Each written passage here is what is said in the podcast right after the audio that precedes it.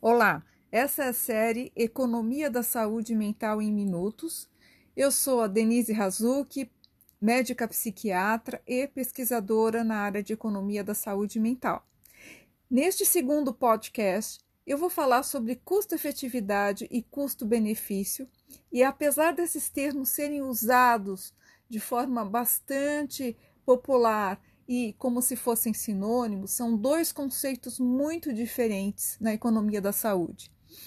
Então, no primeiro podcast, eu falei para vocês que a gente precisa usar os recursos que são escassos e valiosos de uma maneira inteligente para a gente conseguir o máximo de benefício possível, ou seja, maximizar os benefícios, otimizar os usos de recursos.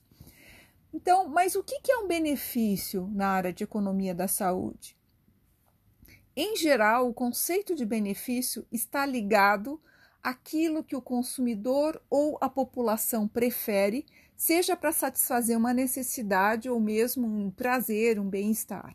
Então, é alguma coisa que vai te trazer algum ganho. No caso da saúde, vai trazer um ganho em saúde, né? Porém, a forma como esse benefício é avaliado na economia da saúde varia muito. Então, por exemplo, no exemplo do custo-benefício, o benefício vai ser expresso em retorno monetário, ou seja, significa o retorno, que é o benefício, em valor monetário.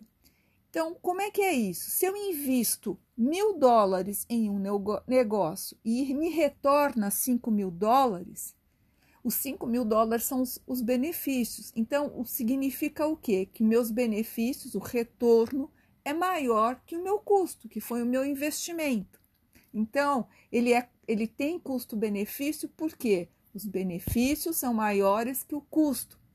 Então, é simplesmente benefício menos custo, e essa subtração é positiva. Então, quando eu estou falando em custo-benefício, eu estou falando em retorno de um investimento. Né? Para cada dólar investido, voltam cinco. Tá? E que, que é custo-efetividade? No custo-efetividade, o benefício é contabilizado de outra maneira. Ele pode ser contabilizado tanto, por exemplo, em medir o quanto que um tratamento diminui a quantidade de sintomas de uma doença, o quanto que a gente, fazendo um tratamento, ganha de qualidade de vida. Porém, a grande diferença no custo-efetividade é que a gente está sempre comparando os custos e os benefícios entre os tratamentos. Então, por exemplo, se um tratamento traz um ganho em saúde maior do que o outro, uh, a gente precisa verificar o quanto se precisa pagar a mais para obter esse ganho de saúde com esse tratamento que é melhor. Porém, existem limites para quanto a gente quer pagar para conseguir esse ganho. E isso é definido por várias maneiras e também, obviamente, pelo tamanho do nosso orçamento. Então, quando a gente diz que alguma coisa tem custo-efetividade ou é custo-efetivo, a gente tem que ter em mente que um tratamento sozinho ele não é custo-efetivo ele vai ser custo efetivo em relação a outro tratamento se nós estivermos dispostos a pagar a mais por este ganho em determinadas condições. Então, eu vou dar um exemplo. Se a gente tem uma medicação para febre, um antitérmico, que é capaz de baixar a febre em 15 minutos, e custa 10 vezes mais do que um outro antitérmico que baixa a febre em uma hora, a gente precisa decidir se nós estamos dispostos a pagar 10 vezes mais para essa redução de tempo na ação do medicamento em baixar a febre.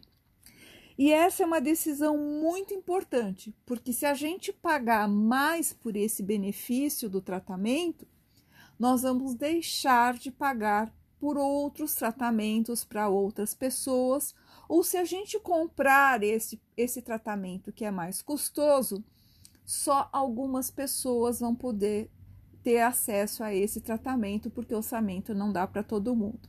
Então, o custo-efetividade não é igual a custo-benefício. Um está preocupado no retorno monetário e o outro está preocupado em quanto que você quer pagar mais por cada benefício em relação a alguma coisa.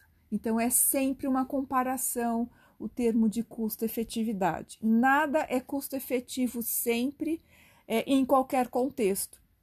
Custo-efetividade depende com o que, que você está comparando, em quem, em quais são as pessoas que você está testando o tratamento e em que condições, em que contexto aquilo é custo efetivo. E se é custo efetivo dentro do seu orçamento, né? dentro daquilo que você está disposto a pagar.